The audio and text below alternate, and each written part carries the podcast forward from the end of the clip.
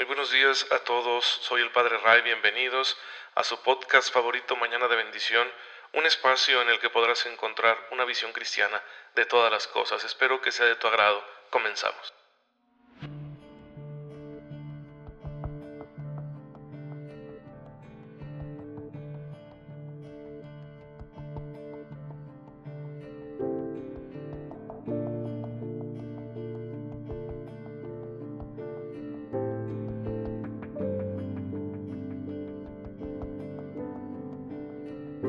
Muy buenos días, muy feliz sábado. Espero que se encuentren todos muy bien, gozando de cada bendición que el Señor pone en nuestro camino, que el Señor nos concede con su gracia, con su amor, con su misericordia, porque nos ama y quiere vernos felices y por supuesto nos quiere santos para que vayamos al cielo. El día de ayer los dejé esperando el podcast, siempre me pasa esto, queridos hermanos. Les diría que porque es viernes y el cuerpo lo sabe, pero ya ya ni lo sabía. Así que ayer viernes no hubo no hubo podcast y en una fiesta tan bonita como la de San Agustín, que es el, doctor humanista ¿no? de, la iglesia, que nos narra en su libro de confesiones todo su, su caminar, su experiencia humana de conversión, de búsqueda, de encuentro y de conversión. Y bueno, pues es un libro maravilloso, muy recomendable. Estamos hablando de un hombre que vivió en el siglo IV y que después de su conversión fue llamado al sacerdocio que llegó a ser obispo de una ciudad en el norte de África, la ciudad de Hipona. Y bueno, pues eh, tiene una historia muy bonita, recomendadísimo buscar, investigar, porque podemos aprender mucho de la experiencia de San Agustín en su camino hacia Dios. Y el día anterior habíamos celebrado a Santa Mónica, de la que sí les platiqué aquí en el podcast. Hoy estamos celebrando el martirio de Juan el Bautista. Es una fecha muy especial porque en ella recordamos que la fidelidad a la voluntad de Dios cuesta. A veces nos cuesta la vida.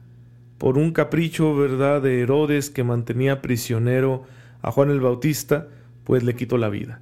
El texto bíblico nos cuenta cómo la hija de la mujer con la que Herodes convivía, pero que no era su esposa, cosa que Juan el Bautista le recriminaba, bailó muy bonito y entonces emocionó Herodes ahí con sus cortesanos y dijo, pues te prometo darte lo que quieras en recompensa por tu baile.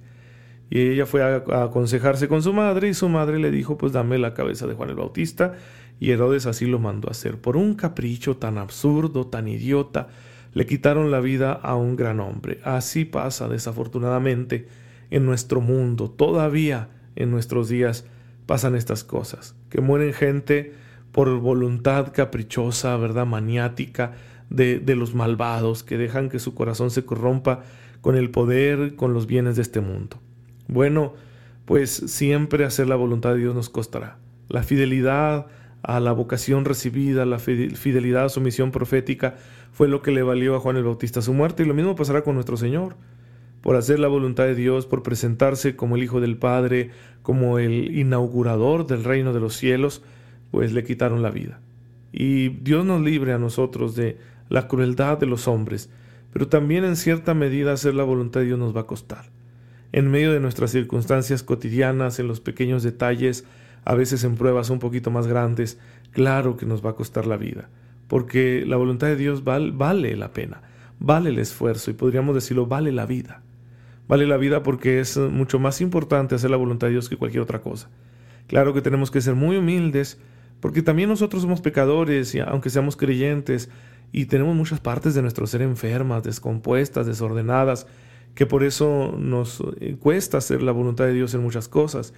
Y bueno, eh, estamos en un proceso de maduración donde el Señor nos va ayudando a rectificar, nos va ayudando a sanar, precisamente para que algún día nuestra fidelidad sea total y que si llegan esas pruebas grandes nos encuentren preparados para darle nuestro sí al Señor, aunque nos cueste la vida. Y para ello es muy importante la gracia, que es lo que estamos estudiando aquí en Mañana de Bendición. Este don gratuito, sobrenatural de Dios que nos mueve, que nos fortalece, que nos sana, que nos redime, que nos auxilia, para que nosotros podamos estar en comunión perfecta con Dios y esa comunión perfecta pues haga que su amor se vaya manifestando en nosotros, en todo lo que hacemos, que su amor le vaya dando forma a todas nuestras acciones, palabras y pensamientos. Y qué bonito sería que ya esto fuera perfecto, que alcanzáramos la plenitud, Pero no, hermanos, es un camino y hay que ser pacientes. Lo cierto es que hay que estar en él todos los días, bien metidos en este camino de redención. Y la gracia, al igual que la ley, ¿se acuerdan cuando vimos la ley moral? Decíamos que la ley moral tenía diversas expresiones, también la gracia tiene diferentes expresiones. El catecismo nos presenta la primera de ellas, que es la gracia santificante, ¿sí? La gracia santificante o divinizadora es la que nos hace santos, como lo dice su nombre. Dice San Pablo en 2 de Corintios 5, 17 al 18. Por tanto, el que está en Cristo es una nueva creación. Pasó lo viejo, todo es nuevo, y todo proviene de Dios, que nos reconcilió consigo por Cristo. Acuérdense que la fuente de la justificación y de la gracia es Cristo nuestro Señor, el Verbo encarnado, muerto y resucitado. Todo nos llega a través de Él. Bueno, pues la gracia santificante nos va a llegar a través de Él. ¿Y qué es lo primero que hace esta gracia santificante? Nos hace nuevos, nos hace hombres y mujeres nuevos, con un corazón distinto, con una mente distinta, orientados ya no hacia las cosas de este mundo, sino hacia los bienes del cielo. Insisto, es un proceso, pero en principio esta es la definición. Y esta gracia santificante, dice el Catecismo en el número 2000, es un don, habitual, ¿sí? un don habitual, una disposición estable.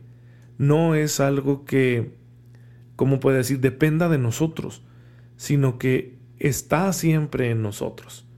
Siempre es una disposición para que obremos según el llamado de Dios. Se distingue esta gracia que es habitual de las gracias actuales, porque las gracias actuales son ayudas precisas que Dios me da en cada momento. Vamos a poner un ejemplo. Una gracia habitual es que yo siempre esté abierto con humildad a escuchar la voluntad de Dios.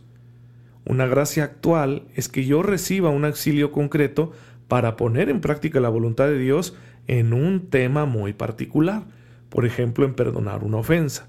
Si hacemos esta distinción para entender que la gracia tiene diversas expresiones, diversos modos de operar en nosotros. Así que la gracia santificante es una gracia habitual, por ejemplo, el bautismo. La filiación divina que nace con el bautismo, esa está siempre, no va y viene. No es que hoy sea hijo de Dios y mañana no, sino que ya de aquí en adelante soy un hijo de Dios. Y estaré, tendré la disposición, porque me, son dadas las virtudes teologales, fe, esperanza y caridad, tendré la disposición constante para escuchar y recibir la palabra de Dios. En cambio, las gracias actuales son las que me ayudarán a comportarme como hijo en los momentos precisos, ¿sí? En, algunas obras que yo debo realizar para que yo las realice como hijo de Dios santamente, bueno, recibo una gracia más, ¿sí? Una expresión nueva de la gracia a la que llamamos gracia actual. Y de hecho, la preparación que todos nosotros hacemos para recibir la gracia de Dios, como por ejemplo cuando voy a recibir un sacramento, ¿no? Que sigo un, itinerario de, preparación, de reflexión, de purificación. Así debería ser. ¿Sí? Desafortunadamente no siempre sucede, pero así debería ser que antes de recibir cualquier sacramento yo tenga ese itinerario, incluso aunque sea un sacramento de estos que son reiterativos, como la comunión ¿sí? de la Eucaristía o como el, eh, perdón, la confesión de, de nuestros pecados. Ojalá que yo tuviera también mi pequeño itinerario, aún en estos sacramentos que son reiterativos, que se pueden recibir más de una vez en la vida. Pero eso ya, esa misma preparación es una gracia. si Esa disposición que tengo a seguir ese itinerario es una gracia. Es una gracia de Dios que está suscitando en mí la disposición, la disponibilidad, la apertura para que luego venga la gracia santificante. Por eso decía esto San Agustín, porque Él por su acción comienza haciendo que nosotros queramos y termina cooperando con nuestra voluntad ya convertida. ¿Sí? Dios pone el querer, está haciéndose eco de lo que dice San Pablo en la carta a los Efesios. Dios pone el querer. Esto no significa que mi libertad esté anulada, que yo no tenga voluntad, sino que ya al tener la disponibilidad significa que ya es una gracia de Dios que yo recibí. Dios está preparando mi voluntad para que yo pueda decirle que sí a lo que venga enseguida. ¿Cómo entra en mi libertad? Es que esa gracia de disponibilidad yo sé si la uso o no.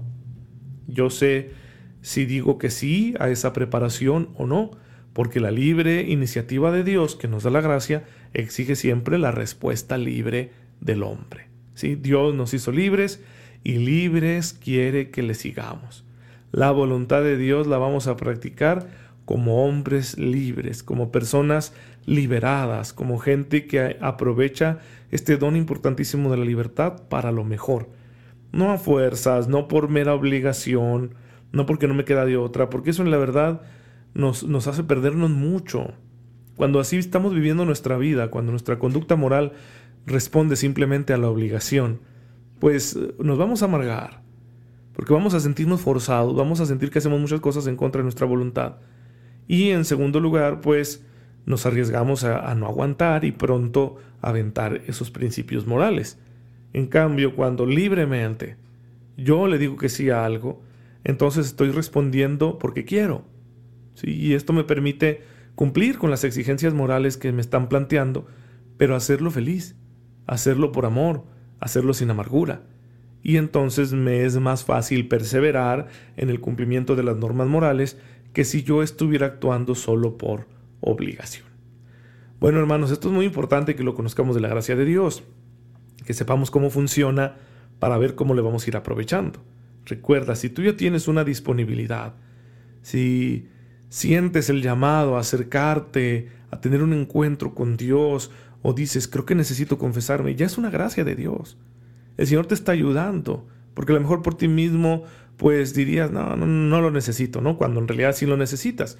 Entonces hay que agradecer eso. Hay que agradecerlo, hay que bendecir a Dios por ese don tan bonito que nos da de la gracia que es multiforme. Tiene muchas formas, muchas expresiones, las vamos a ir conociendo aquí en Mañana de Bendición para que enriquezcamos nuestra fe católica y sepamos en respuesta a este conocimiento, pues forjar una espiritualidad más sólida, más consciente de lo que somos, de nuestra misión en la vida y de cómo Dios nos ayuda para que seamos felices y santos. Así que es trabajo importantísimo. Piensen ahorita ustedes en esa tarea difícil que en este momento traen atravesada. Siempre tenemos algo así.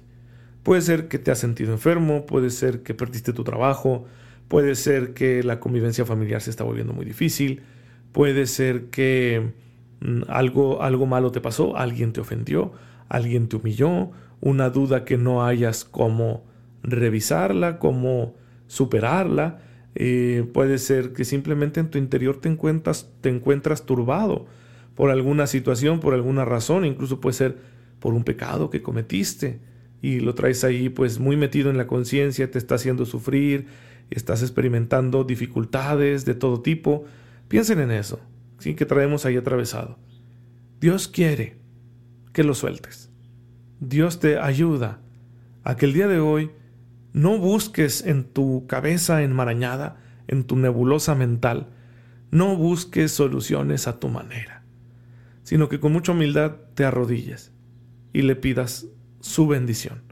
Le pidas su gracia y le digas, Dios mío, ayúdame, tú ya sabes, mejor que yo, lo que me está pasando y cómo solucionarlo. Yo he pensado muchas salidas que no son de tu agrado, que son en contra de tu voluntad, que lo único que van a hacer es mi vida más miserable. Ayúdame, bendíceme, fortaléceme, te lo suplico. Y entonces el Señor actuará con amor y misericordia y te dará otra gracia, ¿sí? Ya te dio esa disposición, ahora te va a dar una gracia actual, particular, concreta, para ese problema específico que traes atravesado y que no te deja ser feliz. Pues bien, hermanos, por eso es importantísimo que ustedes se empapen de la doctrina católica de la gracia, porque es preciosa y nos va a enseñar a ser muy humildes en la relación con nuestro Dios para que experimentemos los efectos poderosos que tiene la conversión. Hermanos, le dejamos aquí, pero volvemos el lunes con el favor de Dios. Acuérdense de orar siempre por su servidor, como yo lo hago por ustedes. Padre, te bendecimos porque en tu infinita misericordia nos ayudas de tantas maneras para que nuestra vida sea dichosa y santa. Enséñanos, Señor, a buscarte siempre con humildad, a abrirnos a la acción de tu gracia, para poder hacer tu voluntad en todas las circunstancias de nuestra vida. Por Jesucristo nuestro Señor. Amén. El Señor esté con ustedes. La bendición de Dios Todopoderoso, Padre, Hijo y Espíritu Santo, descienda sobre ustedes y los acompañe siempre. Muchas gracias por estar en sintonía con su servidor.